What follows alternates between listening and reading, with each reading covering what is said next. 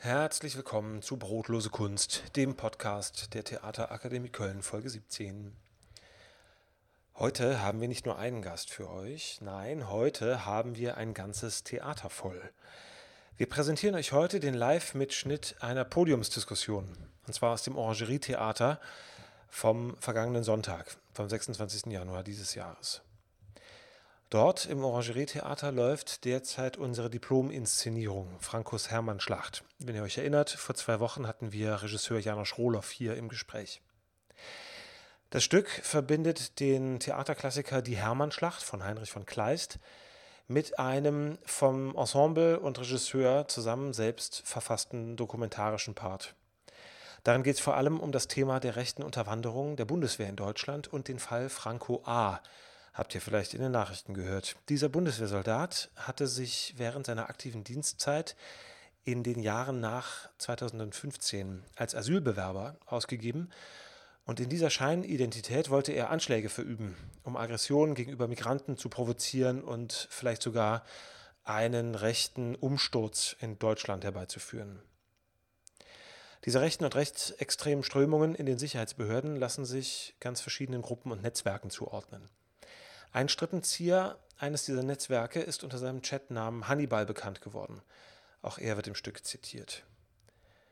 Aufgeflogen ist dieser ganze rechte, rechtsextreme, extrem nationalistische Komplex mit Hannibal-Netzwerk ähm, in Militär und Polizei durch die Arbeit des Recherchenetzwerks der Tageszeitung Taz. Zwei Mitglieder dieses Teams, Christina Schmidt und Sebastian Erb, sind am vergangenen Sonntag nach Köln gereist um sich zum einen das Stück anzuschauen und zum anderen, um zu einer Podiumsdiskussion zu bleiben im Anschluss zu genau diesem Thema. Was ist das Hannibal-Netzwerk? Wie extrem sind die äh, Schattennetzwerke in Bundeswehr und Polizei? Wie war das, den Fall Franco A. aufzudecken und was bedeutet das jetzt für uns? Herausgekommen ist eine sehr, sehr spannende Stunde voller, wie ich finde, haarsträubender Rechercheergebnisse, Recherchegeschichten im rechten Sumpf. Und wenn es nicht so witzig wäre, wie tölpelhaft die rechten und rechtsextremen Akteure da vorgegangen sind, könnte man glatt heulen. Und ein Satz von Christina Schmidt ist mir besonders im Gedächtnis geblieben.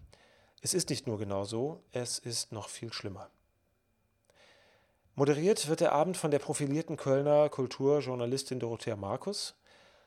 Und außer Christina Schmidt und Sebastian Erb sprechen dann noch Regisseur Janosch Rohloff und die Schauspielerinnen Anna Sander und Carmen Konopka, die neben ihren Kolleginnen Nastasia Pilatzik, Alexandra Hespe und Sergio Salas auf der Bühne zu sehen sind. Die machen da gerade ihren Abschluss mit bei uns nach vier Jahren Schauspielschule.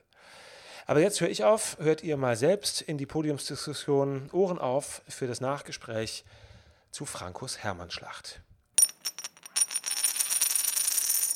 Ja, hallo. Äh, schön, dass noch so viele da sind. Ähm, wir gehen jetzt zur Podiumsdiskussion über den Abend, aber vor allen Dingen zum Gespräch mit Christina Schmidt und Sebastian Erb, die beiden Taz-Journalisten, die Teil des journalistischen Teams sind, die das Hannibal-Netzwerk quasi aufgedeckt haben. Also quasi auch, wenn ich richtig informiert bin, so, ihr wart quasi die Ersten, die wirklich nachgewiesen habe, dass eben die rechtsextremen Netzwerke in die Bundeswehr direkt mit hineinreichen. Ähm, ich will euch kurz vorstellen. Vielleicht stelle ich mich kurz vor, brauche ich wahrscheinlich gar nicht unbedingt, weil ich ja auch in Köln unterwegs bin. Dorothea Markus, Theaterkritikerin, früher Chefredakteurin der Akt. Ich berichte für Radio und ähm, Deutschlandfunk und WDR und auch die Taz. Ich bin aber freiberufliche Journalistin. Ähm, Christina Schmidt ist Redakteurin der Taz, ähm, wurde an der Ostsee geboren, hat Politik, Soziologie, Philosophie und in Berlin und Reykjavik studiert ähm, und die Zeitenspiegel-Reportageschule absolviert. Ähm, diverse Preise schon gewonnen, aber jetzt zum Schluss eben 2019 Bestandteil des Teams des Jahres, äh, Journalisten, das Journalistenteam des Jahres für ihre Recherche zum Hannibal-Netzwerk. Sebastian Erb ähm, Redakteur der Taz am Wochenende von der Deutschen Journalistenschule München aus, von der Ausbildung her. ansonsten auch weltweit unterwegs, äh, in Lateinamerika, im, im Iran und gibt auch Seminare zu digitaler Selbstverteidigung. Habe ich gefunden auf der Webseite. ja. Ähm, ja, Franco A. Die Geschichte hat ja definitiv theatrale, fast schon, wenn es nicht so ernst wäre, schon kabarettistische Züge. Ähm, der Bundeswehrsoldat, der unter dem Decknamen David Benjamin Anschläge begehen wollte. Was, wie geht es euch, wenn ihr eure Recherchen so auf der Bühne seht? Ähm, findet ihr, dass Theater ein gutes, geeignetes Mittel ist? vielleicht zu sensibilisieren, aufzuklären, darüber zu berichten? Ich finde es ein total hervorragendes Mittel. Also es ist tatsächlich das erste Mal, dass jemand ähm, meine Recherchen oder ich glaube auch unsere Recherchen genutzt hat, um das auf so eine ganz andere Plattform zu bringen. Und wir, gerade wir Zeitungsjournalistinnen, wir sind ja immer so ein bisschen in so einem luftleeren Raum. Wir schreiben das so vor uns hin und dann ist es in der Zeitung drin und dann liegt das bei den Leuten auf dem Frühstückstisch oder die lesen das dann am Smartphone in der U-Bahn und dann ist es weg. Und ähm, es ist schon was Besonderes, würde ich sagen, dass ähm, wirklich zu sehen, dass jemand den Artikel nicht nur liest und sagt, upsi, und das dann weglegt und sich darüber irgendwie kurz echauffiert in sich selber drin, sondern dass dann tatsächlich was ganz anderes daraus entsteht. Also, dass sich dann hier so eine Gruppe zusammenfindet, die ihre eigene Interpretation davon hat, das auch nochmal anders, ähm, ja, letztendlich so den verschiedenen, den, den Verlauf anders arrangiert und irgendwie so die Schlaglichter woanders raufwirft. Und das ist natürlich ganz toll. Und ich glaube auch, also wir, wir Journalistinnen, wir können natürlich irgendwie so eine Sorte von Publikum erreichen, aber Theater nochmal ein ganz anderes. Und wir werden oft gefragt, hm, was kann man denn eigentlich tun? Also die Leute, die lesen dann unsere Recherchen, hören davon ähm, und dann fragen sie, was können wir denn machen? Und die Antwort ist natürlich total kompliziert, aber eine Antwort ist, glaube ich, Theater. Und das Interessante ist ja für die, die nicht alle Texte gelesen haben und das noch nachholen werden, äh, unter taz.de slash Hannibal, ähm, es ist ja wirklich so, ich, äh, sagen, ich war äh, ein bisschen überrascht, wenn man das so anschaut, einfach nur denkt, ja, vieles ist ja irgendwie, klingt ja so absurd, das ist ja irgendwie Theater, das ist irgendwie erfunden und aber fast alles, was hier gesagt wurde, sind irgendwie Sätze, die ich irgendwie gelesen habe in Gerichtsdokumenten oder ähm, sozusagen die die Realität darstellen, die dann anders hier dargeboten sind und vielleicht anders zugespitzt sind. Aber ähm, das sozusagen äh, hat das Stück geschafft auf jeden Fall. Dass es wirklich dokumentarisch im Sinne ist, dass das ähm, größtenteils, was, äh, größtenteils, was hier erzählt wurde, was auch sehr absurd klingt. Also zum Beispiel diese Szene, äh, Franco A, ähm, erzählt, wie eine geladene Pistole, ein, ein Modell ähm, der Offizierspistole der, ähm, der Wehrmacht im besetzten Frankreich in einem Gebüsch in Wien findet und dann ähm, in seiner Manteltasche vergisst. Ähm, das klingt irgendwie erfunden, aber das ist genau seine Aussage, die er irgendwie von den Ermittlern und so weiter immer gemacht hat. Ähm, und ja, das hat das Stück auf jeden Fall, ähm, also es ist sozusagen dokumentarischer, als man vielleicht äh, denkt, wenn man es einfach so anschaut, weil man denkt, das kann doch eigentlich gar nicht sein. Im Stück wird ja so ein bisschen die These zugespitzt, ähm, dass ein rechtsextremes ähm, Netzwerk der Bundeswehr den Tag X sozusagen nicht nur aktiv antizipiert, sondern das auslösende Moment quasi selbst herbeiführt. Ähm, wie wahrscheinlich, für wie wahrscheinlich haltet ihr diese These? Also vielleicht darf ich für die Antwort darauf ganz kurz ein bisschen ähm, ausholen, warum also wir haben ja so ein bisschen andersrum angefangen, eigentlich an der Stelle, wo das Stück jetzt aufgehört hat mit unserer Recherche. Und zwar hatten wir ähm, im August 2017 gab es so eine Meldung, ähm, die lief so über alle Zeitungen, Nachrichtenticker und sowas, dass die Bundesanwaltschaft in Norddeutschland gegen zwei Männer ermittelt, ähm, weil sie vermuten, dass die rechtsextremen Terror geplant haben könnten. Also dass die dort Feindeslisten geschrieben haben mit, mit Leuten draus, die irgendwie aus dem linken Spektrum kommen, aus der Flüchtlingshilfe und ähm, dass sie geplant haben könnten, diese Leute ähm, zu töten. Und das Besondere damals war an diesen, ähm, an diesen Ermittlungen, also die haben dann Razzien durchgeführt und das haben die ohne lokale Polizeikräfte gemacht. Also vor Ort war kaum jemand informiert über diese Maßnahmen. Ähm, weil einer der Männer war selber Polizist, der andere war Rechtsanwalt oder ist Rechtsanwalt. Ähm, und die beiden, die bewegten sich aber nicht in so einem luftleeren Raum, dass sie irgendwie so in ihrem eigenen Kämmerlein diese Pläne geschmiedet haben, ähm, sondern sie waren Teil einer sogenannten Prepper-Gruppe. Also das waren dann diese Prepper, die am Ende hier in diesem Theaterstück auftauchten und die dann hier vorne standen und gesagt haben, ich bin hier übrigens Polizist und ich bin Rechtsanwalt und so, das sind genau die. Und die haben sich eben in diesen Chatgruppen getroffen und wollen da erstmal nur Katastrophenvorsorge äh, gemacht haben. Und da kam dann relativ schnell, ähm, also das, das war halt so ein Moment, wo so alle nach Norddeutschland guckten und gesagt haben, ist dort der nächste NSU. Ähm, Terrorgruppe, die man irgendwie nicht kennt in Mecklenburg-Vorpommern, ist ja erstmal relativ plausibel. Und dann hat sich aber einer dieser Männer, der hat sich dann äh, in ein Fernsehinterview gesetzt und äh, hat äh, gesagt, ja, wir sind eigentlich ganz harmlos, weil wir sind sogenannte Prepper. Und das sagt er auch wirklich mit diesem schönen norddeutschen Akzent, wir sind Prepper. Und wir bereiten uns darauf vor, ich darf Witze über Norden machen, weil ich daherkomme, ähm, und wir bereiten uns da eben auf diese Katastrophe vor und deswegen haben wir dann da irgendwie so ein bisschen bei uns so, so Bunker und haben da so ein bisschen Zeug liegen und so. Und da war das so ein bisschen so, als würde so ein, so ein, so ein Durchatmen ähm, kommen, weil alle gesagt haben, ach na, wenn sie Prepper sind, ähm, dann können sie ja keine Terroristen mehr sein.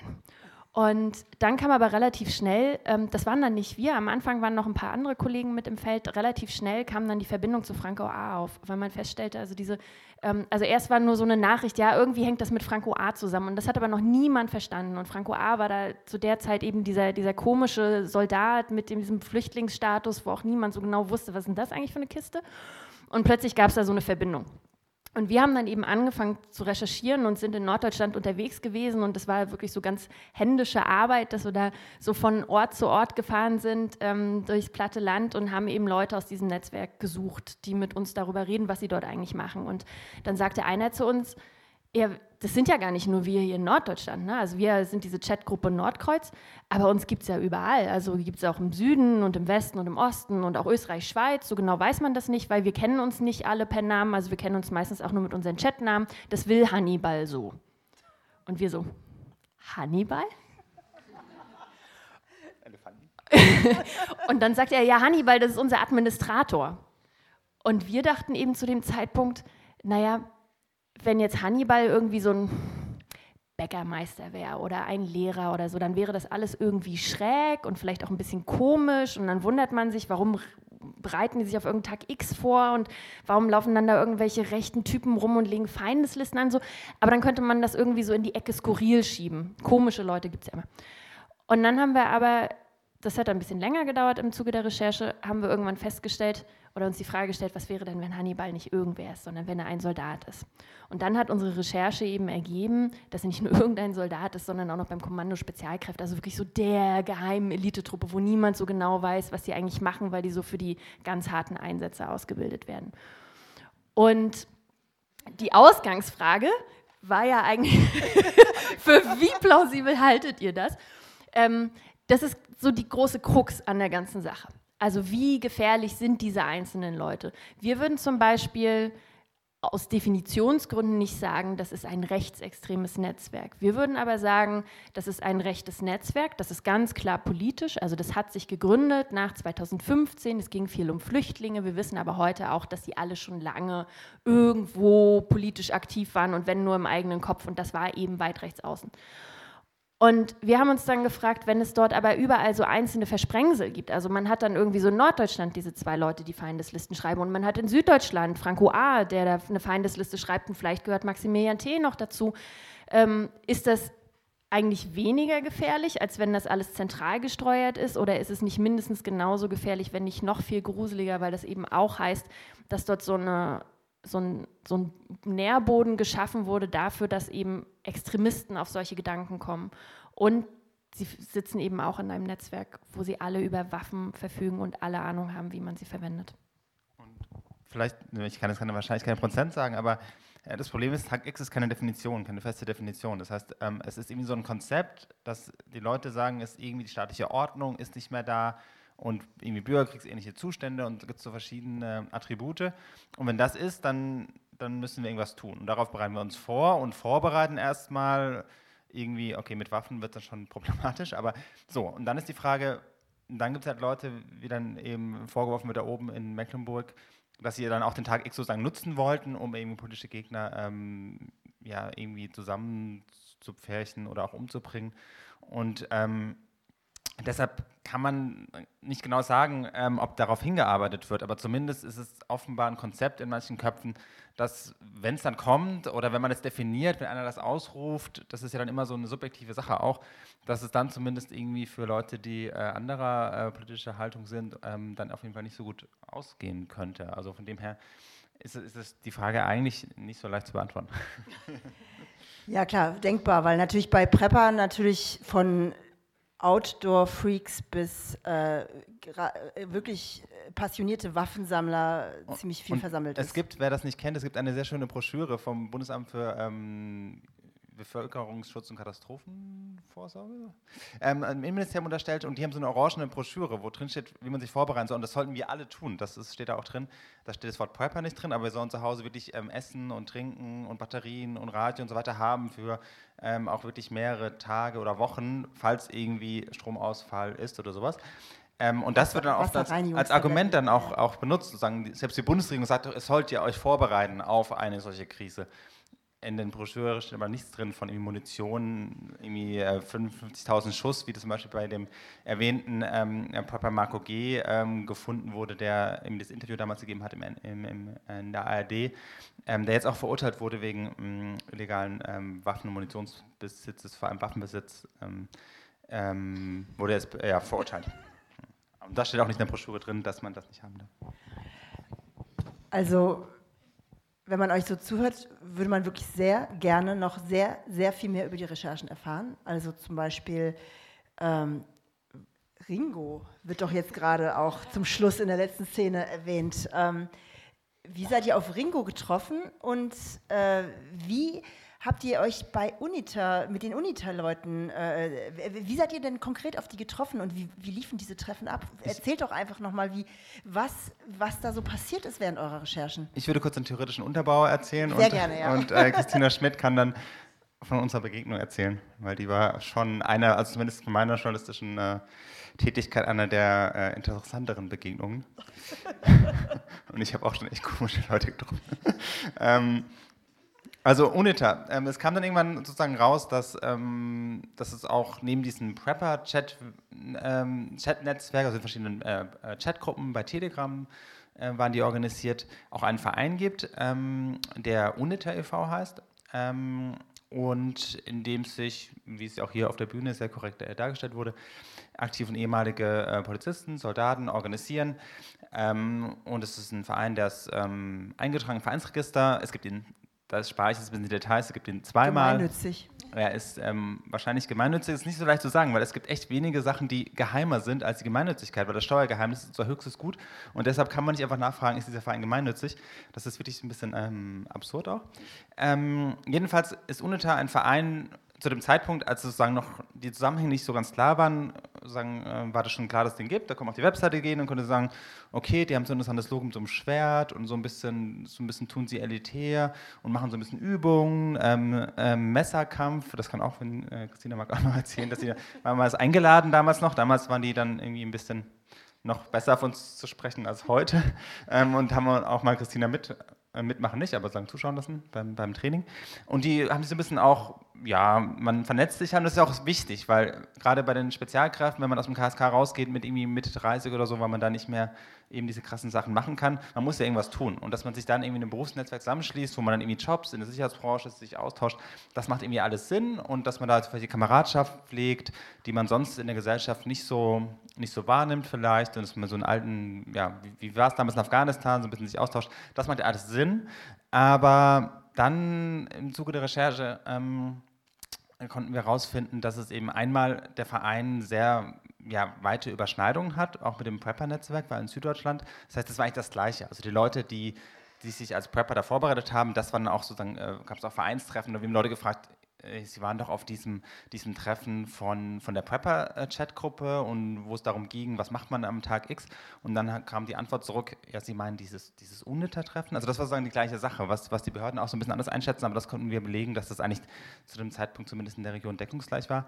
Und dann kam, konnten wir ähm, ähm, recherchieren, dass dieser Verein hinter dieser Fassade, die er das hat, so als NGO, als eben gemeinnütziger Verein, dann eben auch Sachen macht, die ja, problematisch sind. Ähm, zum Beispiel konnten wir ein militärtaktisches Training beschreiben, ähm, wo dann ähm, Hannibal, der zu diesem Zeitpunkt aus dem KSK ausgeschieden war, aber noch Bundeswehrsoldat war, also ein aktiver Bundeswehrsoldat mit dem besten Taktikwissen, was man so vermittelt bekommen hat in der Armee, hat dann Zivilisten ausgebildet, wie sie sich im, im Feld mit der Waffe bewegen.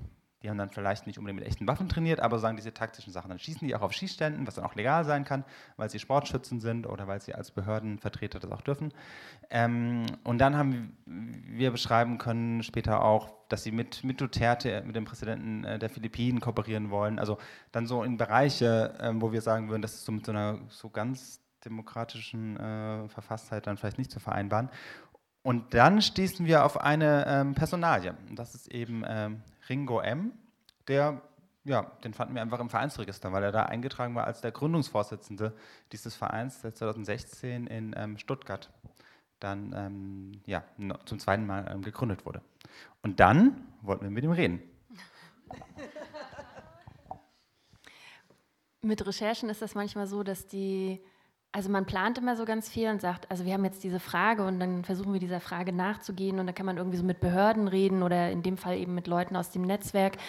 Ähm, und mit Ringo war das aber ganz interessant, weil wir hatten also Vereinsregisterauszüge und dann stehen da so ein paar Namen drauf und dann steht da dieser Name Ringo M. Und wir hatten aber zur gleichen Zeit bekamen wir einen, also über Umwege be be bekamen wir einen Hinweis darauf, dass es so im erweiterten Kreis dieses Netzwerk noch jemand anders gibt, der heißt Thomas B.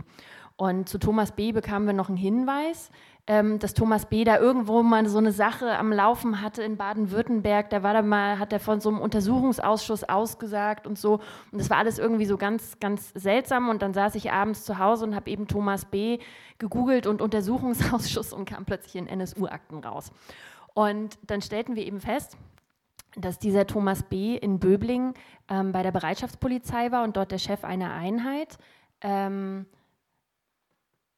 von Michelle Kiesewetter, dem letzten NSU-Opfer, also die Polizistin, die vom NSU erschossen wurde. Und ähm, das führt noch in eine ganz andere Richtung. Das können wir jetzt auch ignorieren. Wir haben bis heute keinen Zusammenhang gefunden zwischen dem Hannibal-Netzwerk und dem NSU. Ähm, aber das Entscheidende ist, dass ähm, unter äh, Thomas B. Ähm, hat noch jemand anders gearbeitet, nämlich ein Ringo L. Und dann dachten wir so, Moment mal, Ringo L, Ringo M, beide irgendwie so aus dem Polizeibereich. Wo ist denn eigentlich dieser Ringo L von damals hin? Und dann stellten wir fest, naja, Ringo L heißt inzwischen anders, Ringo M.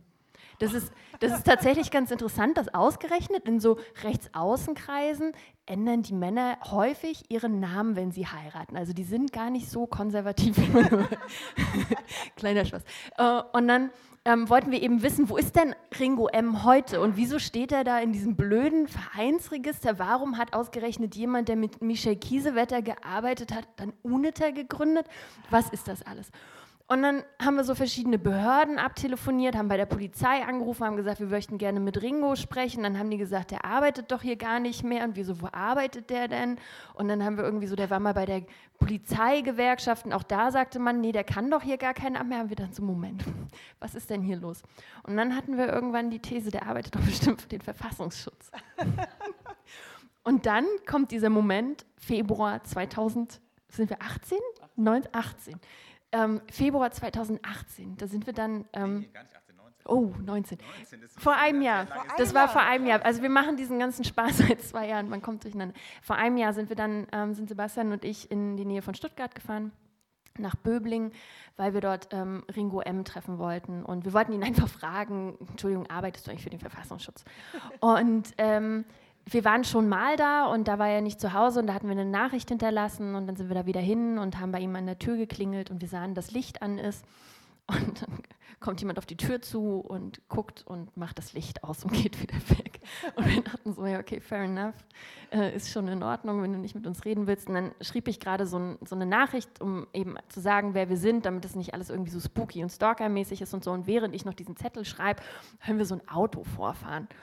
Und dann gucke ich so runter, das war auf so einem so komischen Balkone und ich schaue so runter und dann kommt da ein schwarzer Porsche Cayenne und dann steigen so an allen vier Seiten, steigen sehr große, sehr breitschultrige Männer aus. Und wir also dann runtergegangen auf die zu und zwei von denen blieben gleich am Eingang von diesem Wohnkomplex stehen und drehten sich so von uns weg und, und redeten so demonstrativ miteinander, so quatschten einfach so ein bisschen, machten so Späßchen und so. Einer stellte sich als Anwalt vor, was wir der sah nicht so aus. Und ähm, der vierte war dann Ringo M. Und Ringo M trug so Badelatschen und Socken. Also der war augenscheinlich gerade irgendwo hergekommen, wo er jetzt total alarmiert war, dass er jetzt sofort kommen muss, weil da schon wieder diese Touch-Journalisten sind aus der Sauna. Und dann haben wir Ringo M gefragt, also trotz dieser bedrohlichen Situation, da hat man so zwei Varianten. Entweder man geht jetzt und sagt, ja, okay, tschüss, war alles ein Missverständnis, wir gehen. Und dann wussten wir, wir müssen Ihnen jetzt diese Frage stellen. Wir wollten nämlich zwei Dinge wissen. Erstens, arbeitet er für den Verfassungsschutz? Und zum anderen wussten wir, dass er inzwischen bei UNITA gar nicht mit, mehr Mitglied ist. Und er ist aber zu einem ziemlich interessanten Zeitpunkt ausgestiegen, nämlich Tage, vielleicht wenige Wochen bevor Franco A. festgenommen wurde. Und das war für uns total relevant, weil Franco A. in Süddeutschland in dieser Chatgruppe war. Wir hatten inzwischen im Laufe der Recherche schon gelernt, dass UNITA im Süden und die Chatgruppe im Süden das gleiche ist. Bei Franco A. wurde dieses UNITA-Abzeichen gefunden. Wir wussten, dass er bei Hannibal mehrmals zu Hause war, dass er bei Treffen war, dass er bei so einem Schießen dabei war, was, äh, oder, nein. Anyway, es gab so mehrere ähm, Verbindungen. Und ähm, wir fanden das total seltsam, dass dieser Typ, der vielleicht für den Verfassungsschutz arbeitet und UNITA gegründet hat, ausgestiegen ist, bevor Franco A. festgenommen wurde, das erste Mal. Und dann haben wir ihn gefragt und haben gesagt, ähm, warum er denn gegangen ist bei, bei UNITA. Und da hat er gesagt, ja, das war für meinen Arbeitgeber, äh, ging das nicht mehr. Und wir dachten so, okay, dann hat er halt zum Verfassungsschutz gewechselt. Und dann wir so, naja, für, für den Verfassungsschutz oder für wen arbeiten wir jetzt? Und dann druckste er nur rum und wurde rot und stieg in sein Auto ein und fuhr davon. Und das reicht natürlich als Journalisten nicht. Also Bauchgefühl sagt einem, okay, wir haben den erwischt. Aber das kann man ja dann nicht in die Zeitung schreiben. Und dann hatten wir noch mal ein bisschen gebraucht, um das wirklich zu verifizieren. Und am Ende hat es aber sogar das Innenministerium in Baden-Württemberg bestätigt und hat gesagt, ja, der Mann, der arbeitet für uns. Und was uns dann aber total überrascht hat, war, die Chronologie. Also wir dachten, er hat UNITA gegründet, hat sich dann von der Polizei wegversetzen lassen, ist zum Verfassungsschutz gegangen, hat gemerkt, ah, vielleicht ist das so richtig geil, nicht miteinander vereinbar, gehe ich mal lieber aus diesem Verein wieder raus. Das war aber nicht so, sondern er hat erst beim Verfassungsschutz gearbeitet, dann den Verein UNITA gegründet. Und als ihn dann sein Arbeitgeber irgendwann mal gefragt hat, da haben sie ihm dann nahegelegt, da vielleicht doch sich zurückzuziehen. Wow. Achso, ihr wart fertig. Ähm, Vielleicht noch, vielleicht noch ganz ja, kurz, wa ja. warum das interessant ist. Ähm, ich, ja. hat, hat ja Christine jetzt eigentlich auch ein bisschen erzählt, aber ähm, Landesamt für Verfassungsschutz in Baden-Württemberg ist halt eine ähm, von den Behörden, es gibt ja sehr viele Verfassungsschutzbehörden in Deutschland, die mitentscheiden, mitprüfen muss, ist dieser Verein unter Umständen problematisch ähm, ist es vielleicht ein Verein, wo wir mal nachschauen müssten, ob da vielleicht verfassungsfeindliche Bestrebungen in irgendeiner Form vorliegen. Ähm, muss man dazu sagen, wurden bisher nicht gefunden. Also es gibt so verschiedene Prüfverfahren, aber sagen, äh, keiner, ähm, keine Behörde sagen, beobachtet den Verein ähm, sozusagen als, als Verdachtsfall wirklich. Aber es gibt auch beim, beim Generalbundesanwalt einen sogenannten äh, Beobachtungsvorgang, dass die schon mal schauen, was ist da so. Und dann haben wir uns halt die Frage gestellt, ja, was ist kann so eine Behörde eigentlich möglichst objektiv sich das anschauen, wenn sie weiß, dass äh, einer der eigenen Leute diesen Verein überhaupt erst mit gegründet hat und ihn ins Leben gerufen hat und dann auch geführt hat. Und da haben wir zumindest so ein bisschen grundsätzliche äh, Zweifel. Ähm, es war aber so, dass die betont haben, er hat das rein privat gemacht. Also es ist auch nicht so, dass er jetzt in einem Auftrag oder als Honeypot oder was man sich alles vorstellen kann, da diesen Verein gegründet hat, sondern es war rein privat und er war auch in einem anderen Bereich tätig, irgendwie Ausländer. Extremismus und nicht, nicht jetzt Rechtsextremismus und so. Ähm, aber auch selbst äh, der Innenminister von Baden-Württemberg, Thomas Strobel von der CDU, der hat damals von einem Störgefühl ähm, gesprochen, das er habe ähm, bei dem Verein. Und das sozusagen sagen jetzt Beobachter, die ihn besser kennen, dass er schon, also relativ deutlich für ihn, dass er das irgendwie schon auch nicht so ganz, ähm, ja, nicht so ganz easy findet alles. Ja.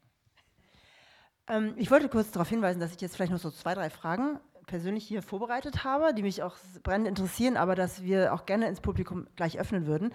Also nur, wenn ihr schon Fragen habt, einfach äh, möglichst behalten und ähm, gleich gibt es die Gelegenheit, die zu stellen.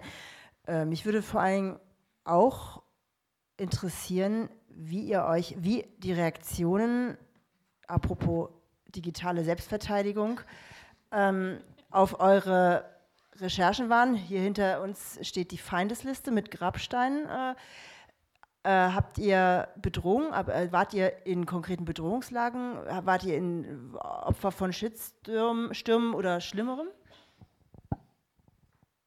Oder wie schützt ihr euch?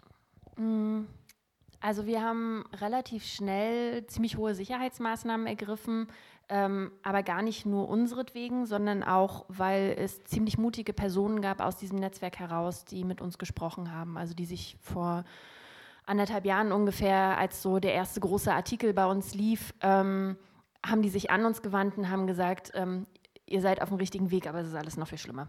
Und ähm, diese Leute, die haben uns dann berichtet von ähm, von internen Kopfgeldern. Also die haben gesagt, dass, in, dass es intern hieß, ähm, dass auf Maulwürfe halt Geld ausgesetzt wird und wer mitkriegt, dass jemand nach außen redet.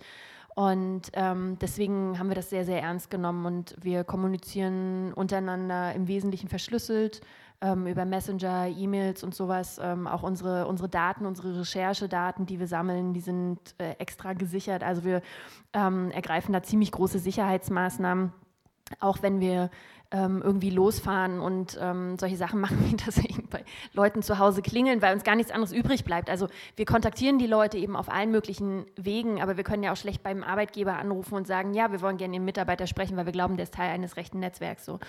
Und deswegen machen wir eben viel über die ähm, persönliche Ebene und ähm, da würde niemand von uns mehr alleine hinfahren. Also das hat sich auch über die Zeit verändert. Das war so die ersten Recherchewochen war, oder Recherchetage war ich komplett alleine unterwegs, weil wir halt auch so dachten, naja, wie man das macht, man fährt mal los und guckt mal nach, was so dabei ist. Und, ähm, und insgesamt sind es natürlich für, für Journalisten und Journalistinnen, die so im Bereich Rechtsextremismus ähm, recherchieren, keine so einfachen Zeiten. Ne? Also das ist ja für niemanden, der sich irgendwie mit dem ähm, Feld irgendwie beschäftigt, ähm, total easy. Also es fängt halt an beim, beim Shitstorm, hört auf bei persönlichen Bedrohungen. Oder neulich gab es ja den Fall, dass in Niedersachsen die NPD eine Demonstration gegen einen NDR-Journalisten organisiert hat, der halt schon jahrelang in dem Feld unterwegs ist. Insofern ähm, muss man schon aufpassen. Aber wir wohnen noch zu Hause und wir haben unsere normalen Leben und also wir haben keine, keine Lebenseinschränkungen. Wir haben auch jetzt sozusagen aus dem Netzwerk oder so ist nicht so, dass wir jetzt da in einem, in einem Maße bedroht würden. Und ich glaube auch, dass dann wahrscheinlich andere sind da ähm, in größerem Fokus, also die dann auch in, in, den Regionen irgendwie arbeiten, die irgendwie auch dann teilweise Lokalpolitiker, das äh, kriegt man ja auch mit, wenn man Zeitung liest.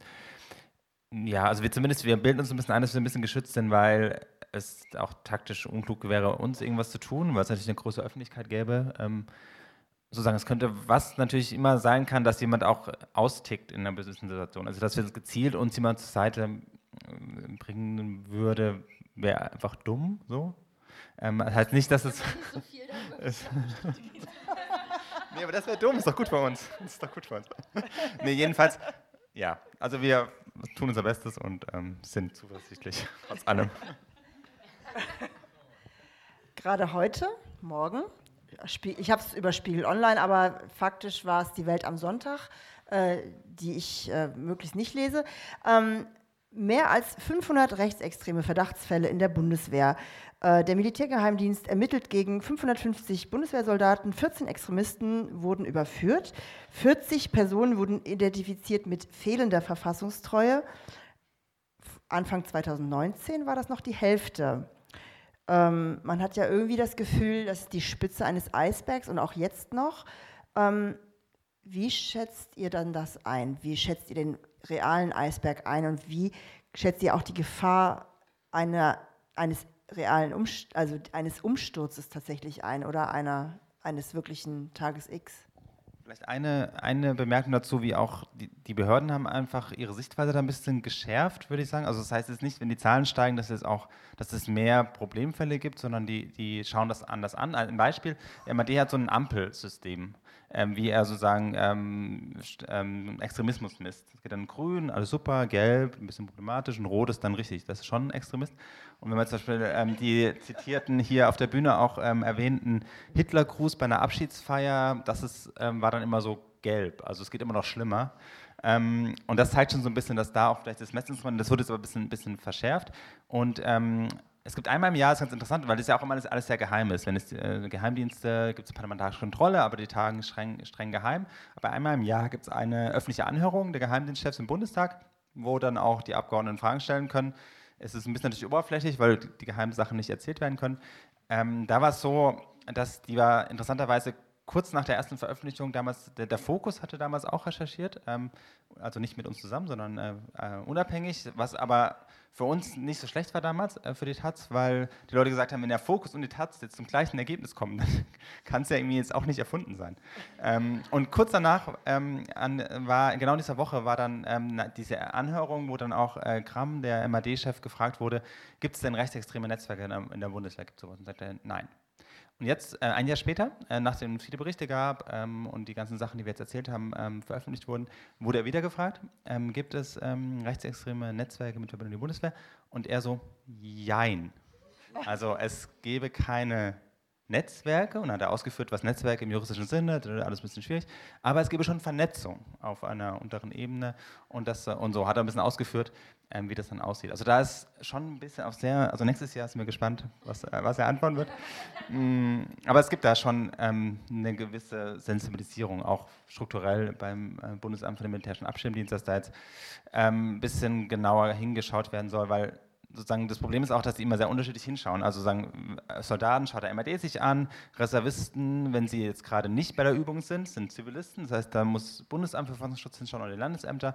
Aber wenn sie dann gerade bei der Übung sind, dann ist wieder der MAD zuständig. Und das, die Übergaben haben da immer nicht so richtig ähm, funktioniert. Und ähm, ja, kannst du noch weiter ausführen? Was? Christoph Gramm hat gesagt, also auch in dem Artikel, den ich heute noch morgens gelesen habe, wir haben weitreichende Konsequenzen aus dem Fall Franco A. gezogen. Ein, das sei gewesen ein Weckruf, um den MAD umfassend weiterzuentwickeln. Und jetzt ist ja auch auf der Bühne ganz schön, hups, jetzt gibt es auf einmal doch den Prozess gegen Franco A. Ist ja auch ganz schön eingeführt, finde ich, ne? Weil es, ähm, das kam mitten in die Probezeit. Was erwartet ihr euch von diesem Prozess? Äh, was erwartet, was, was wird da zum Vorschein kommen? Mm, in Gerichtsprozessen ist es tatsächlich so ein bisschen so, dass total davon abhängt, wer so die zuständigen Personen dort sind. Also hat das Gericht Lust darauf, ein bisschen größer drauf zu gucken und sich anzuschauen, was ist das politische Umfeld oder was können wir hier vielleicht noch rauskriegen, was jetzt nicht total Gegenstand der, der engeren Anklage ist. Wollen wir so ein bisschen nach rechts und links gucken und davor und dahinter und drehen wir den jetzt so ein bisschen um, diesen Gegenstand, oder verhandeln wir die Sache? Und das Gleiche gilt total für die Staatsanwaltschaft. Also wir hatten jetzt beispielsweise im November und Dezember ein Verfahren in Mecklenburg-Vorpommern, ähm, was dort abgeschlossen wurde. Das war quasi so das gro erste große Verfahren in diesem ganzen Komplex. Und da ging es eben um diesen ähm, ehemaligen SEK-Polizisten, der im Theaterstück hier ganz außen stand, der da irgendwie so über die Jahre ähm, Munition geklaut hat, aber sich auch massenweise bestellt hat. Und ähm, da hat die Staatsanwaltschaft vorher eindeutig gesagt, ähm, sie glauben, dass er diese Munition, also 55.000 Schuss, fast 60.000, ähm, hat er besorgt für diese Prepper-Gruppe. Und so hat sich die Staatsanwaltschaft äh, positioniert. Und das fanden wir mutig und dachten, okay, das heißt, es geht um politischen Prozess. Also da wird es darum gehen, hat man sich dort mit Waffen vorbereitet, um irgendwen irgendwie, also was macht man denn mit einer Waffe so, ne? Also damit schießt man ja nicht auf einen Baum. Und dann ist der Prozess aber ganz anders gelaufen. Also ähm, die Strafe ist ziemlich milde ausgefallen.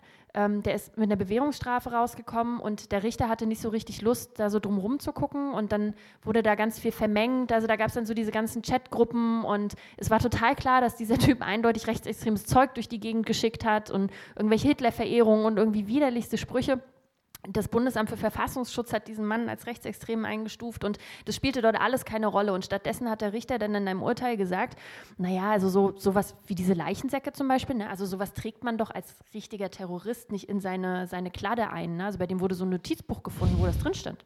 Und das machen doch ordentliche Terroristen, machen doch sowas nicht. Also deswegen ähm, kann das doch gar nicht irgendwie so, das, das, das würde doch für ihn sprechen, der ist doch so organisiert und ach, die viel, also diese viele Munition und die Waffen, das wäre vielleicht bei jeder anderen Person ein bisschen schlimm, aber der hat doch so richtig Ahnung davon. Also der ist doch totaler Experte, der hatte auch so eine, so eine besondere Waffenberechtigungskarte, die sie so gut wie keine Privatperson hat, aber er, beste Beziehung zum Landratsamt, die die so. Und ähm, und da merkte man eben, das ist so ein Prozess, wo keiner so richtig Lust hatte oder keiner die, die Kraft hat oder vielleicht auch keine Idee, wie man das jetzt juristisch fassen kann. Weil es geht ja immer um zwei Dinge. Es geht ja einmal um die Frage, was ist da eigentlich passiert und das andere ist, was ist da juristisch passiert. Und die gleiche Frage stellt sich auch für Franco A. Also das, ähm, der Generalbundesanwalt oder die Bundesanwaltschaft, äh, die haben ja sich sehr dafür ins Zeug gelegt, dass eben diese Anklage wegen Terror zugelassen wird. schwere staatsgefährdende Gewalttat heißt es dann im Juristendeutsch.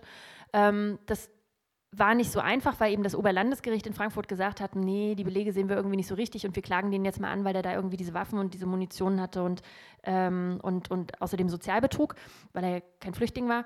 Und ähm, und jetzt wurde das aber dann vom BGH ähm, tatsächlich bestätigt, dass es reicht. Also die haben nachermittelt und die haben da jetzt einen großen Kanon zusammengestellt und es ist total abhängig davon, was dort passiert, ob dort ein Gericht und ob dort die Staatsanwaltschaft irgendwie es vermag, das darzulegen, dass es um mehr geht. Dann gäbe es durchaus die Möglichkeit, auch in die Fälle Maximilian T. nochmal reinzugucken oder auch ähm, Matthias F., ähm, der die Munition für, für Franco A. Ähm, bei sich zu Hause gehortet hatte und nicht gewusst haben will, was es ist. Und so, und aber wir werden sehen, was passiert. Nicht reingeguckt hat. Aber es gibt da schon, schon eine Chance, dass was rauskommt, also weil dieser Paragraph 89a Strafgesetzbuch Vorbereitung einer schweren staatsgefährdenden Gewalttat, der vor allem sehr bei, bei Islamisten ja sehr viel ähm, angewandt wird, der hat einmal den, den Vorteil juristisch, dass man, dass man schon irgendwie sehr, sehr weit im Vorfeld ist. Das heißt, es geht nicht darum, dass man jetzt ganz konkret schon irgendwie einen Mord geplant haben muss, sondern es geht ja um die, die Vorbereitungshandlung. Der Nachteil ist, dass man das ja oft dann irgendwie nicht so richtig nachweisen kann, weil man ja im Zweifel in die Köpfe und, und Planungssachen, die vielleicht noch nicht irgendwie so konkret waren, sich anschauen muss. Und das ist so erklären uns, uns dann auch äh, Juristen, die sich da mehr mit beschäftigen. Beim Islamischen Staat ist das sehr einfach, weil dann macht man den Treueschwur auf den IS, das ist eine verbotene terroristische Organisation und dann hat man eigentlich schon die Hälfte der Miete irgendwie eingefahren, weil es ist klar, das ist irgendwie Terror. Und was dann ganz konkret noch geplant wurde, was für Sachen gesammelt wurden, ist dann irgendwie gar nicht mehr so wichtig. Ähm, das ist hier viel schwieriger, weil hier gibt es keine verbotenen Organisationen, die hier eine Rolle spielen. Es bewegt sich alles ein bisschen in Grauzonen, also auch diese Leichensäcke zum Beispiel vor Gericht wurde dann gesagt, hat Marco G. gesagt, die benutzen die halt als äh, Schlafsacküberzüge, wenn es regnet, weil die halt günstig sind. Und äh, Löschkalk ist halt dann irgendwie... Ähm, Gab es auch irgendwie eine, eine, sozusagen harmlose Begründung, dass man als Sportschütze irgendwie Munition viel hat und dass es gab eh Munitionsmangel in einem Jahr, dann sammelt man lieber ein bisschen und große Bestellungen sind sowieso günstiger. Und eine Uzi, okay, die habe ich mir gekauft, irgendwie nicht, nicht so ganz legal, weil das war auf dem Parkplatz nach der Waffenmesse am Abend. Ähm, aber das war ja nur so Sammelleidenschaft, weil ich als Präzisionsschütze würde mit der eh nicht schießen, weil die ist ja viel zu unpräzise. Das waren so Sachen, die, die in diesem Gerichtssaal irgendwie ähm, ähm geäußert wurden. Und manche erscheinen dann irgendwie so absurd, aber ähm, juristisch ist dann halt manchmal so eine Aussage, da kann man dann, wenn man es nicht irgendwie anders belegen kann, äh, vielleicht auch nichts machen. Und das macht das Ganze so schwierig, dass sich das auch zu einem relativ frühen Zeitpunkt aufgeflogen ist, das Netzwerk, wo glücklicherweise sozusagen nichts passiert ist, dass jetzt jemand gestorben ist oder, oder sonst was. Ähm, das ist gut, aber macht es eine Bewertung natürlich schwieriger, weil man, weil man nicht weiß, was passiert wäre, wenn die einfach so weitergemacht hätten. Ja, spannend. Ähm, ja, Fragen aus dem Publikum.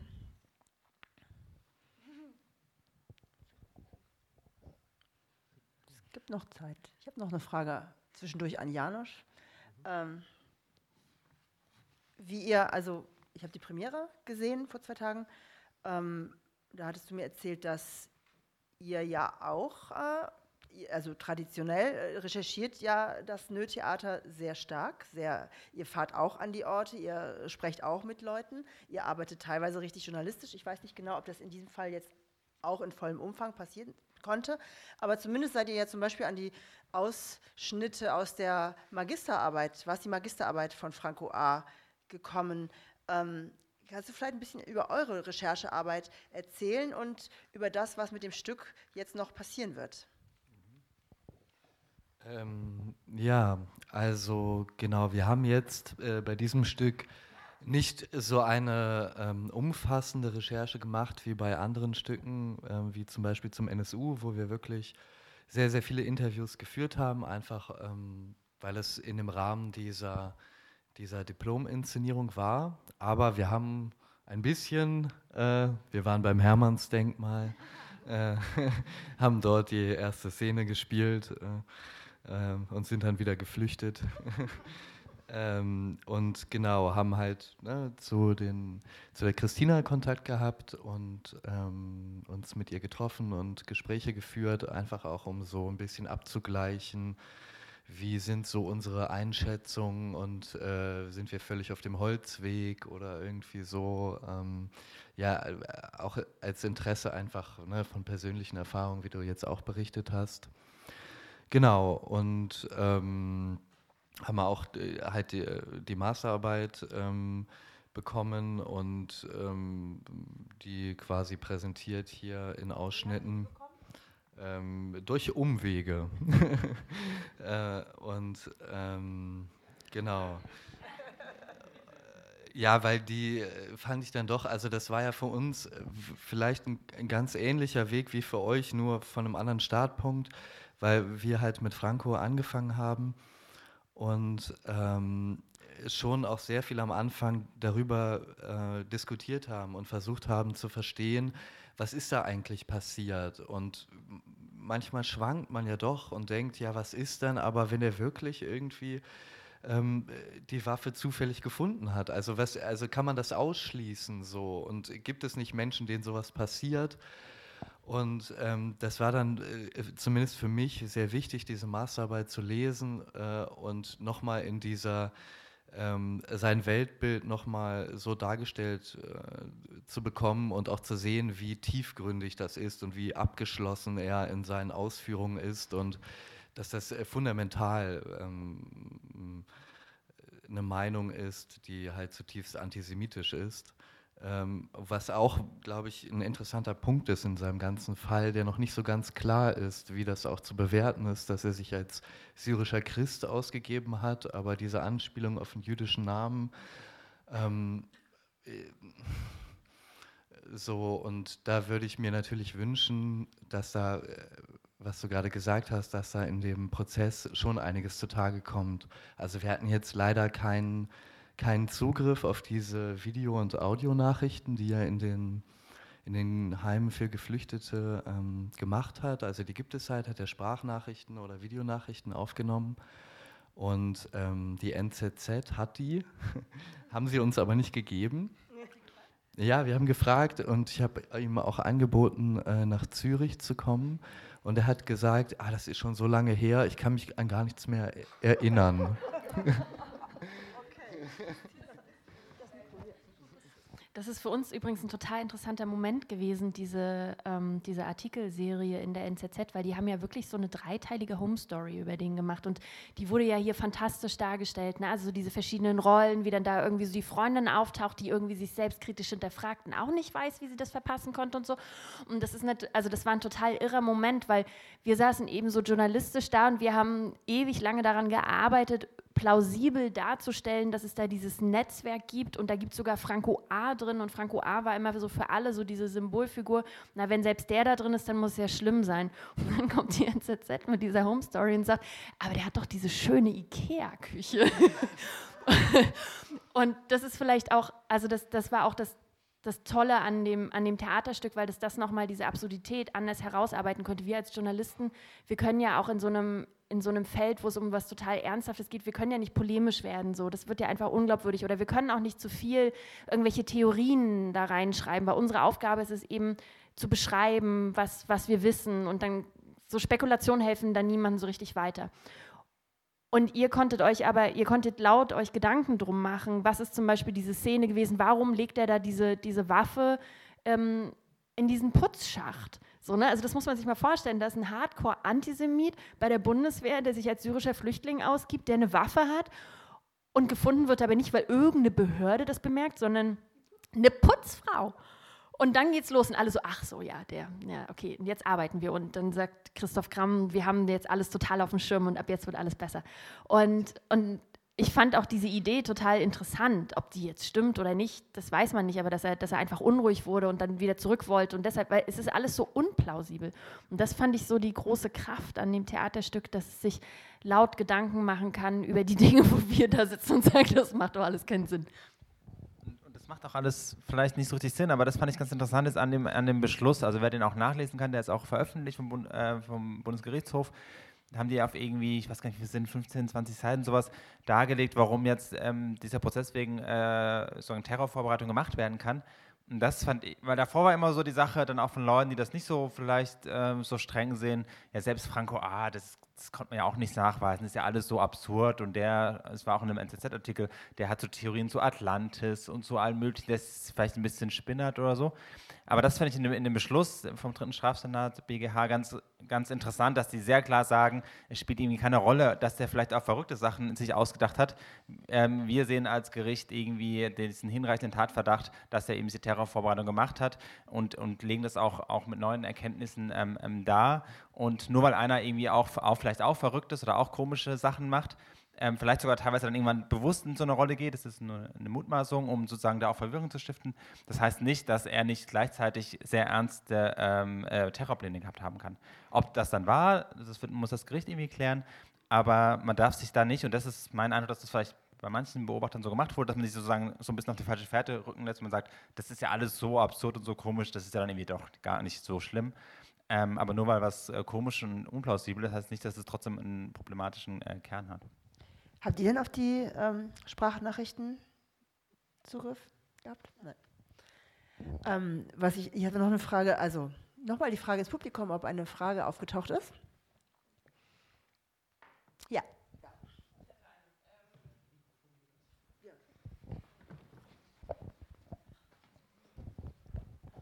Vielen Dank. Ähm, ich hätte eine Frage und zwar war mein, war mein Eindruck, dass ähm, nachdem ihr da den ersten Artikel zu dem Hannibal-Netzwerk veröffentlicht habt, dass es so ein dröhnendes Schweigen gab dazu. Das wurde dann ja wiederum auch irgendwann so ein bisschen thematisiert, aber könnt ihr da noch mal ein bisschen zu erzählen, wie das aus eurer Sicht war und wie sich das verändert hat oder warum das so passiert ist? Mm.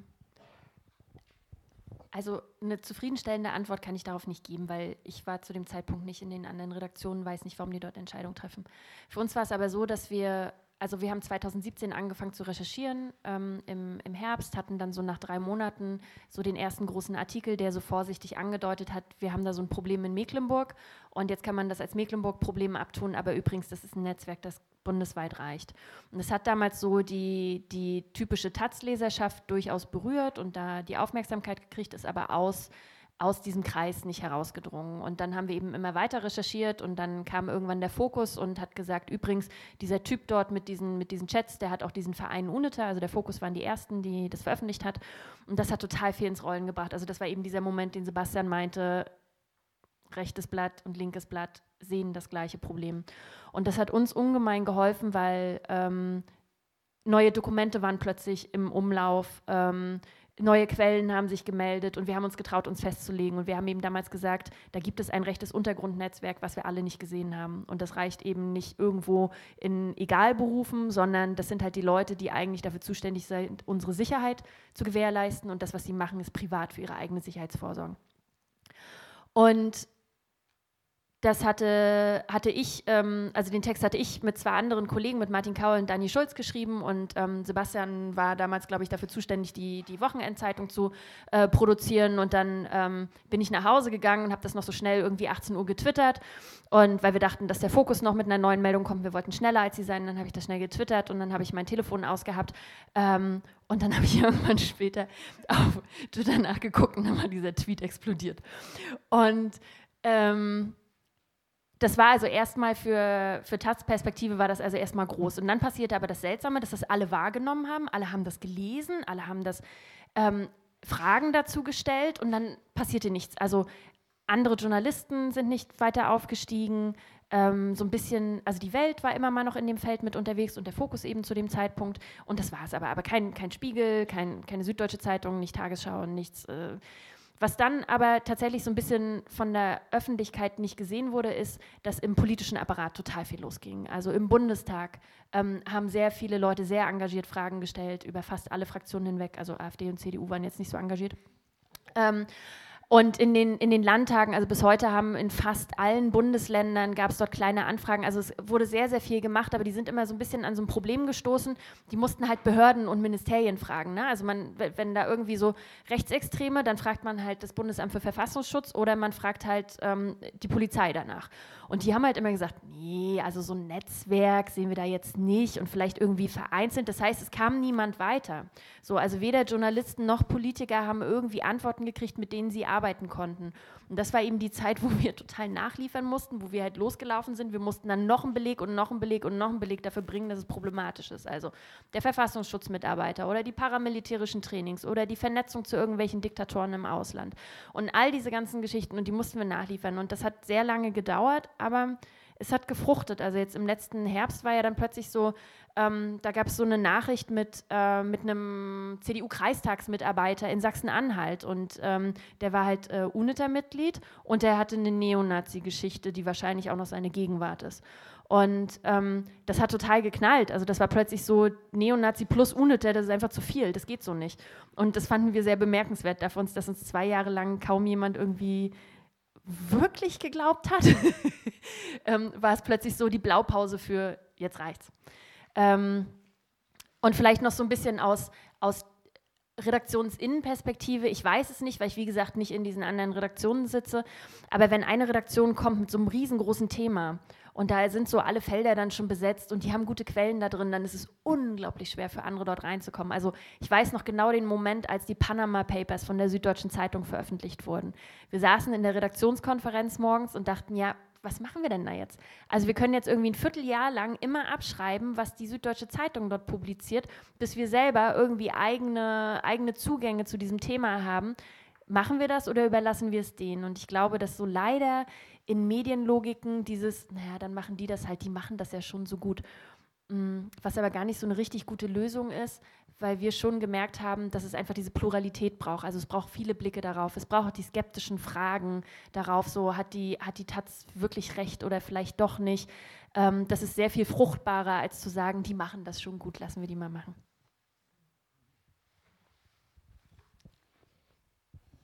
Eine Frage. Ganz aktuell ist ja Combat 18 verboten worden. Seht ihr da irgendwelche Verbindungen und wenn ja, welcher Art? Äh, Verbindung ist ein gutes Stichwort. Wir haben, glaube ich, nicht so, also mit nichts ähm, so viel Zeit verbracht, wie nach Verbindungen zu suchen. Ähm, zu allem Möglichen natürlich. NSU wurde schon genannt, als wir dann sagen, auf der, auf der Opferseite hatten wir eine Verbindung, also von Michael Kiesewetter, ihrer Einheit zu, zu dem Verein UNITA. Ähm, und wir haben von Anfang an Verbindungen gesucht, auch da gibt es ja zum Glück NSU-Komplex auch, auch viele Akten, die man in mir hat oder reinschauen kann, ähm, zu NSU-Umfeld, zu klassischen Kameradschaften, die man so kennt, zu Combat 18 natürlich dann auch, was ja auch wieder NSU-Umfeld ähm, Überschneidungen gibt. Ähm, und interessant ist, wir haben diese Verbindung ähm, nicht gefunden. Das heißt nicht, nicht, dass es sie nicht gibt. Ähm, aber, und dann gab es in Hessen zum Beispiel diese rechtsextremen Polizisten, die plötzlich auftauchen. Und selbst in Hessen war es ja da nicht eine Chatgruppe, sondern es gab ja ganz viele, ähm, die miteinander gar nichts zu tun hatten. Und das, das stimmt vielleicht auch. Ähm, das ist einfach, und das unterm Strich gibt es die Verbindung vielleicht nicht organisatorisch oder personell, aber es ist, das war zumindest meine, meine Einschätzung zwischen wahrscheinlich viel problematischer, wenn es die nicht gibt. Weil das heißt ja, dass es überall in der Gesellschaft, überall in der Polizei, überall in, in, im Militär offenbar diese Ideologie gibt und die Leute das dann auch, auch leben. Das heißt, wenn die jetzt alle ein Netzwerk wären, dann könnte man das zerschlagen, könnte die irgendwie äh, verurteilen, dann wäre es vorbei. Ähm, und deshalb das Combat 18-Verbot ist jetzt ja auch, haben ja auch alle so eingeschätzt, ist halt symbolisch irgendwie und schadet nichts, aber es bringt auch nicht so viel, weil die wussten natürlich, dass das kommt und die sind längst woanders schon irgendwie organisiert. Ähm, und deshalb, das Problematische ist eher so ein gesellschaftliches, dass offenbar, auch die Ideologie ist ja nicht neu, aber das offenbar jetzt auch in einem anderen politischen Klima, das ja natürlich durch die Stärke der AfD maßgeblich äh, auch geprägt ist in den letzten Jahren, Mm, dass da Leute sich jetzt trauen, ihre Ideologie auch, auch zu leben oder in, in Handeln zu überführen, was sie vorher vielleicht in der Form nicht gemacht haben. Und das ist eigentlich das Problematische, auch wenn man dann direkte Verbindungen so in der Form ähm, vielleicht nicht findet.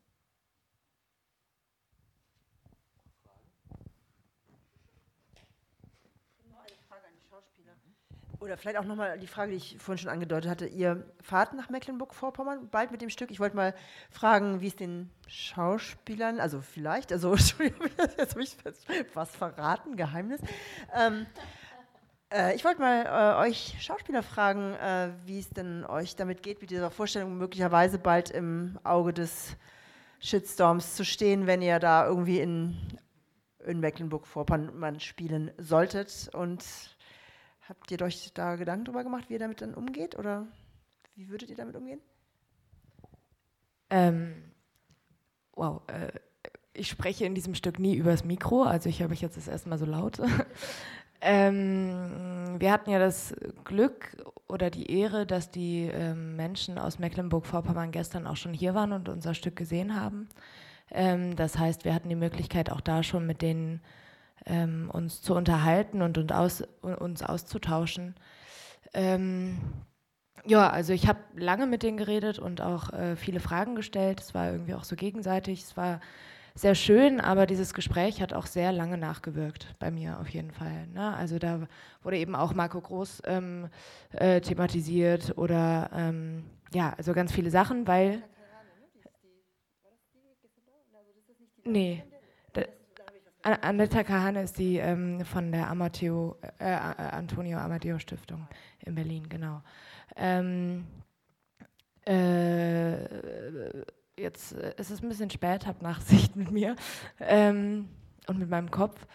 Ähm, genau, aber die Gespräche waren, waren natürlich äh, irgendwie krass, weil wir haben eben ja doch auch, auch wenn wir nicht so viele Interviews geführt haben oder so, haben wir sehr viel, sehr viel recherchiert, sind sehr in dieses Thema reingegangen und haben dann eben doch auch Punkte, an denen ich gerne weiter tiefer recherchiert habe, wo wir aber jetzt so die Möglichkeiten gar nicht so hatten.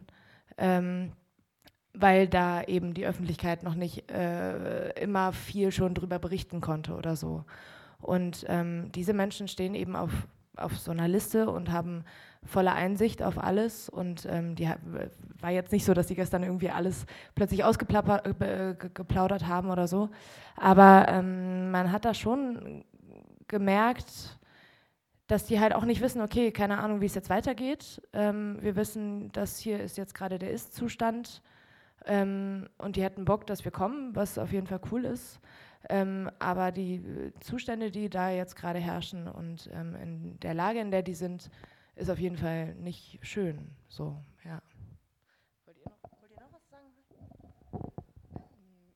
Ja, also ich kann mir das, wenn, ja, du hast es jetzt eben ganz konkret gerade gefragt, wie wäre das, das Gefühl, so in so einem Shitstorm zu stehen und ich kann mir das nicht vorstellen. Also, oder ich habe da mir jetzt noch auch noch keine Gedanken gemacht. Äh, ich finde es schon komisch, Bilder von mir im Internet zu sehen. Also ja, ich fände es dann wahrscheinlich super weird, wenn ich dann nach so einer Aufführung auf einmal vielleicht eine Nachricht oder sowas bekommen würde. Ich würde es jetzt deswegen nicht, nicht machen. ähm, ja, aber ich finde auch auf jeden Fall, dass manchmal das auch, was die gestern aus Mecklenburg-Vorpommern erzählt haben, interessant, weil ich das schon öfter mal gemerkt habe. Ich komme zum Beispiel aus dem Süden von Deutschland und das ist, glaube ich, einfach was anderes. Ähm, also so jetzt, was die gestern erzählt haben, dass es manchmal Dörfer gibt, wo man irgendwie als linke Person nicht so gern rumläuft, das kenne ich halt nicht. Also eben, ich kann mir schon, gut, vielleicht kriegt man jetzt auch gar nichts zurück, so, vielleicht interessiert sich da jetzt auch keiner dafür, aber vielleicht macht man auch andere Erfahrungen oder so. Ja, habe ich auf jeden Fall noch keine Vorstellung von. Also, wenn ihr euch eine Vorstellung machen wollt, bei, bei meiner letzten Podiumsdiskussion in Rostock tauchten dann Marco G. und ein paar andere Nordkreuz-Leute auf. Aber die saßen, die saßen nur, im, also die, ähm, wir haben es nicht mitgekriegt, die saßen nur im Publikum, waren ruhig und das war auch äh, vor dem Prozess gegen Marco G. Da war noch nicht mal seine Anklage klar, also das ist schon wieder ein Jahr her. Und die haben sich ruhig verhalten und ähm, das war deswegen auch okay, aber es war sehr, sehr interessant. Dass die, hätte ich nicht gedacht, dass die auftauchen und zuhören. Aber es sind coole Typen dort oben in, in Mecklenburg auch unterwegs. Also das muss man schon auch noch, auch noch kurz sagen. Also ähm, so die linke Zivilgesellschaft, die hat es dort nicht so leicht, aber diese gehen gerade mit diesem Thema Feindeslisten ziemlich cool um. Also die haben sich vernetzt untereinander, die Betroffenen. Es gibt da so zwei Sorten von Betroffenen. Die einen, zu denen wirklich so richtig private Daten ausgespielt wurden, also Geburtsdaten oder dann eben ähm, die Adresse aus dem Melderegister. Das hat dann dieser Polizist über seinen Polizeicomputer gemacht. Oder manchmal dann so händische Notizen wie, den kenne ich nur aus dem Studium, war ja klar, dass aus dem nichts wird und so. Also so ein Kram steht da. Oder wir haben ähm, dann von Leuten, die in diese Liste reingucken konnte, äh, konnten, die, die haben uns dann gesagt, ja, da ist ein, ist ein Umriss von, von, von meiner Wohnung drin. Und dann habe ich gesagt, warum, also war, war, was das für ein Umriss? Ja, den hat mal der Staatsschutz angefertigt, weil ich mal eine Morddrohung hatte vor ein paar Jahren. Und dann bin ich zur Polizei gegangen und habe Polizeischutz gekriegt. Und damit die das machen können, fertigen die halt einen Umriss von der Wohnung an. Und ähm, das ist dann jetzt in den Unterlagen von diesen Nordkreuzleuten gelandet. So. Und ähm, bisher gibt es keine Erklärung, warum. Und die Regierung, die Landesregierung, die weigert sich, irgendwas zu erklären. Also die bekommen keine Auskunft. Die haben jetzt nach fast zwei Jahren haben die dann mal Post gekriegt, dass sie in diesem Verfahren irgendwie gelistet wurden und dann bekamen wir wiederum Anrufe, wo die Leute uns gefragt haben, was heißt denn das? Worum geht es denn da? Ihr habt doch mal irgendwie sowas mit so einem Netzwerk. Und ich so, ja, okay, du bist dann einer auf dieser Liste. Und das mussten wir den Leuten dann erklären und bis heute ist weder der Innenminister noch die, noch die ähm, äh, Manuela Schwesig ähm, die äußern sich dazu überhaupt nicht. Die wiederum aber vernetzen sich, die machen Podiumsveranstaltungen, wo die irgendwie Betroffene einladen ähm, oder auch sogar Polizei oder eben mich oder uns. Ähm, Sebastian war auch schon da. Ähm, die vernetzen sich, die reden miteinander und. Ähm, aha, fantastisch sollte die vielleicht mal beraten. Was, was schon interessant ist, ist, wie die sozusagen jetzt das Umfeld auch von, von Nordkreuz oder Leute teilweise, wie die auftreten, auch bei dem Prozess zum Beispiel, wurde das sehr von sozusagen Freunden von Marco, Marco G. sehr aktiv verfolgt. Seine Mutter war auch immer da, wurde ihm auch zugute gehalten, dass er die familiäre Verbindung sehr stark sei. Das kam sozusagen, wurde ihm äh, dann sozusagen äh, zu seinen Gunsten ausgelegt, dann auch in der, in der Strafzumessung ähm, und durfte die auch immer irgendwie umarmen. Die kannten sich dann teilweise auch, die Besucher kannten dann teilweise mit Vornamen die, die, das Fachpersonal. Man kennt sich da oben, das ist halt irgendwie alles nicht so groß und, und wenn man dann auch irgendwie politisch auf einer Linie vielleicht ist, dann kennt man sich. Aber sagen auch am Schluss wurde geklatscht. Also sagen im, im, aus dem Publikumsraum haben, haben die dann geklatscht, weil sagen das Strafmaß dann, ähm, dann auch geringer war, als sie dann vielleicht sogar befürchtet hatten. Ähm, und die Politik auf der anderen Seite, wie schon angedeutet von, von äh, Christina, ist da so ein bisschen, die versuchen immer so ein bisschen Sachen oder machen so ein bisschen Aktionismus oder tun so, als ob sie Sachen versuchen vielleicht. Also zum Beispiel wurde eine, das erzähle ich noch ganz kurz, weil es wirklich eine der ach, so absurden Sachen, es wurde eine Prepper-Kommission eingerichtet. Und das war wirklich sehr schnell. Das wurde äh, Café, Innenminister, Lorenz Café, CDU, zugutehalten. Als dann rauskam, ähm, das war noch vor dem, vor dem Interview in der ARD, dass da so Prepper sind, die ihm komische Sachen machen und keiner wusste, was ist das überhaupt? Dann kann man da googeln und so, to prepare. Wir mussten uns immer einen Text reinschreiben, dass unsere Leser da, irgendwann wollten wir es nicht mehr reinschreiben. Kommt von to prepare und das heißt sich vorbereiten auf eine Katastrophe. ähm, und das wussten die ja alles nicht und dann kann man ja mal untersuchen. Dann waren Leute aus dem Innenministerium, von der Polizei, auch Sozialwissenschaftler, Polizeihochschule, Verfassungsschutz, die dann erarbeiten sollten, ja, was sind Prepper überhaupt? Wie viele gibt es in Mecklenburg-Vorpommern? Sind die gefährlich? Welche sind gefährlich, welche nicht? Diese Kommission so, sollte eigentlich nach ein paar Monaten mal ein Ergebnis vorlegen, haben die bis heute nicht gemacht, also seit mehr als zwei Jahren. Ähm, und es wurde auch nicht mehr richtig erklärt, warum nicht und so. Wir konnten dann so, den, es gibt einen Bericht irgendwie, der fertig eigentlich ist, wurde nicht veröffentlicht. Den kennen wir auch nicht, aber wir kennen so ein bisschen interne Kommunikation dieser, dieser äh, Kommission ähm, und konnten so, ja, so Präsentationen und so Tagesordnungen und so mal anschauen. Und mein Lieblingsdetail ist zum Thema Online-Recherche, der Verfassungsschutz sollte recherchieren, was machen die Bereiche im Internet? Sind die da vernetzt? Und er hat dann rausgefunden, der Mitarbeiter hat rausgefunden, es gibt bei Facebook offene und geschlossene äh, Gruppen. Es war zu einem Zeitpunkt, als in Zeitung überstand, dass, dass sie bei Telegram äh, da vor allem sich ähm, organisieren. Und das war der eine Termin. Nächster Termin. Ähm, in den offenen Gruppen sehen wir keine verfassungsfeindlichen Bestrebungen. Geschlossene können wir da nicht raus, reinschauen, wäre zu aufwendig. So, das ungefähr ist das Niveau und das dann auch selbst, selbst der, der, der Minister und seine, sagen, äh, der Führung des Ministeriums äh, den, den, Bericht von ihm einfach veröffentlichen und dann sagt niemand, nee, das können wir eigentlich nicht machen, weil das einfach, ähm, das wäre ein bisschen peinlich. Also haben das wirklich dann auch ähm, äh, sozusagen intern zugegeben, dass es einfach nicht sozusagen dem, dem Stand der öffentlichen Debatte entspricht.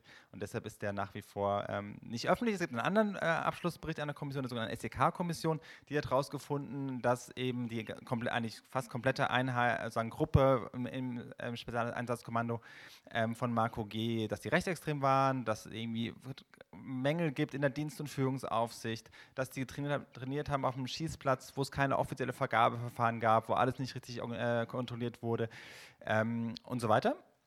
Und das ist äh, relativ deutlich, also es ist sehr deutlich und in jedem normalen Bundesland, so sage ich das immer, müsste eigentlich ein Minister zurücktreten. Es gab nicht mal eine einzige Rücktrittsforderung in Mecklenburg-Vorpommern. Das sagt schon sehr viel über die politischen Verhältnisse dort aus. Ähm, und es wurden dann so ein paar Leute, so zwei Leute wurden versetzt. Ähm, der Leiter des ähm, ähm, es sollen auch mehr Leute, mehr Frauen in die Polizei, das war eine Schlussfolgerung, das, dann ist es nicht mehr so problematisch.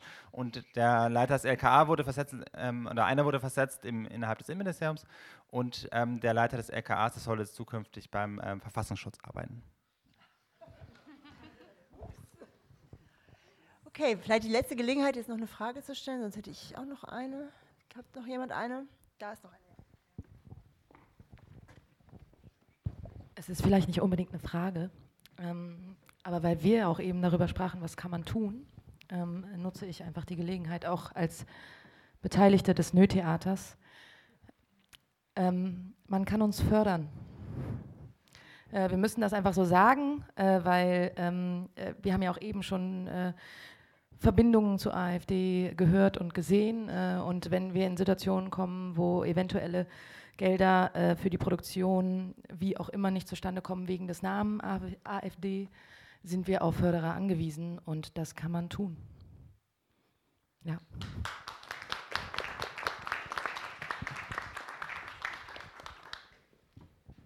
Genau, im Förderverein beitreten. Genau. Sprechen wir es doch aus. Ähm, was ich jetzt noch als allerletzte Frage habe, ähm, ich habe mal, ich kann ihn leider jetzt nicht zitieren, diesen Artikel, einen Zeitartikel gelesen darüber, dass tatsächlich, also das war, der vertrat die Theorie, dass tatsächlich rechtsextreme äh, Netzwerke diesen einen Umsturz, einen Generalumsturz vorbereiten. Du hast eben gesagt, es sind manchmal möglicherweise mit Combat 18 vielleicht auch so Zellen, bei denen die Verbindung nicht ersichtlich ist, die vielleicht auch gar nicht, keine Verbindung in dem Sinne haben, aber die trotzdem mehr oder weniger an einer Sache arbeiten, wo ich mir immer vorstelle, dass irgendwie auf dem Gutshof von Götz Kubitschek irgendwie ähm, die echte, also mit hoher Intelligenz an, einer, an einem wirklichen Umsturz gearbeitet wird. Ähm, und das war in diesem Zeitartikel extrem plastisch dargestellt. Ähm, wie schätzt ihr, ihr könnt es vermutlich auch nicht wissen, auch wenn ihr so tief in der Materie seid, aber trotzdem, wie schätzt ihr das ein?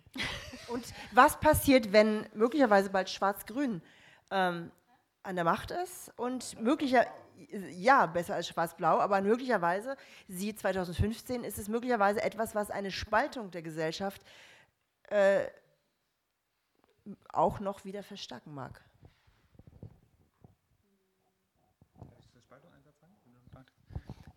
Also ich finde immer diese Diskussion der Spaltung der Gesellschaft, dass das so negativ sei, kann ich nicht so nachvollziehen, weil sich die Gesellschaft spaltet in Leute, die äh, Nazis wählen und Leute, die keine Nazis wählen, dann finde ich das eigentlich eine ganz äh, gesunde Spaltung.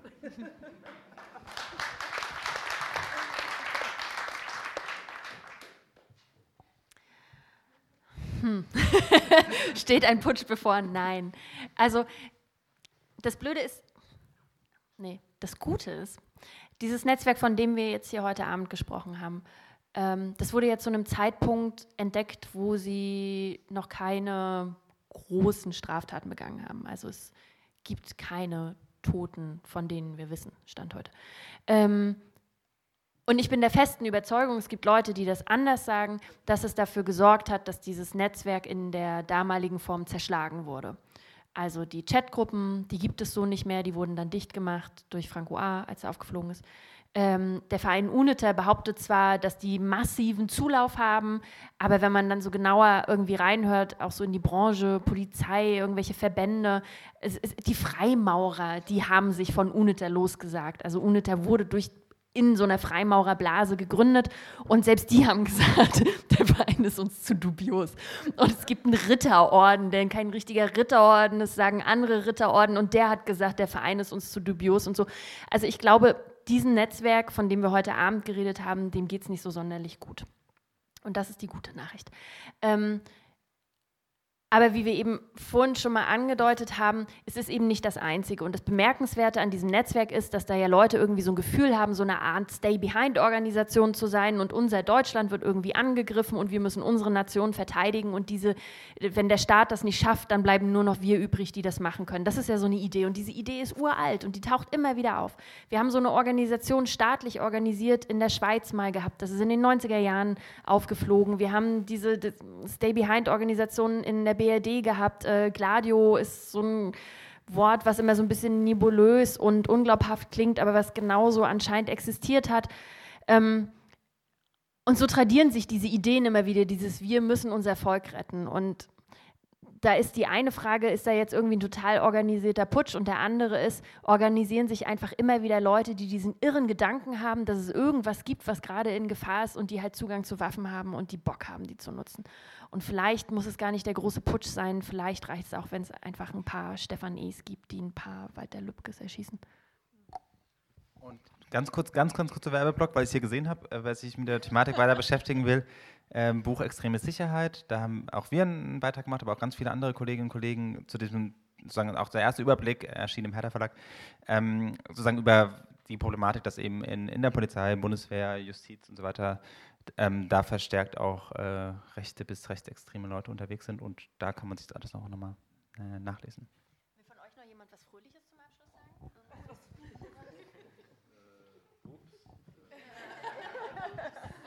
ups. Ups. Sag doch noch mal ups.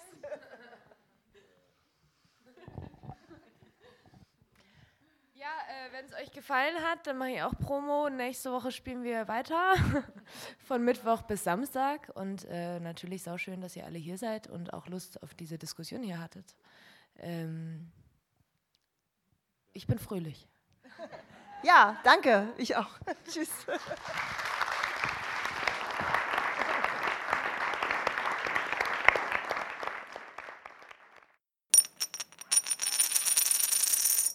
Das war Brotlose Kunst, Folge 17, live aus dem Orangerie-Theater. Wer das Stück jetzt sehen will, der sollte sich beeilen. Ihr müsst schnell reservieren, denn wir spielen noch von heute Abend bis Samstag. Viele Plätze sind schon weg. Das freut uns natürlich, aber ähm, daher bitten wir euch, gebt Gas, reserviert ganz schnell. Schaut auf www.orangerie-theater.de. Da bekommt ihr Tickets per Mail, könnt ihr die bestellen, online oder telefonisch. Schaut es euch an und vor allem redet darüber. Das hat vor allem das Thema alle mal verdient und unsere Schauspielerinnen und Schauspieler natürlich auch. Und das betrifft natürlich auch den Podcast. Liked und abonniert und teilt und kommentiert, dann haben alle was davon. Das wäre ganz, ganz toll. In diesem Sinne, danke fürs Zuhören, habt noch eine schöne Woche und bis zum nächsten Dienstag. Ganz liebe Grüße, sendet euch von hier euer Robert Christot. Tschüss.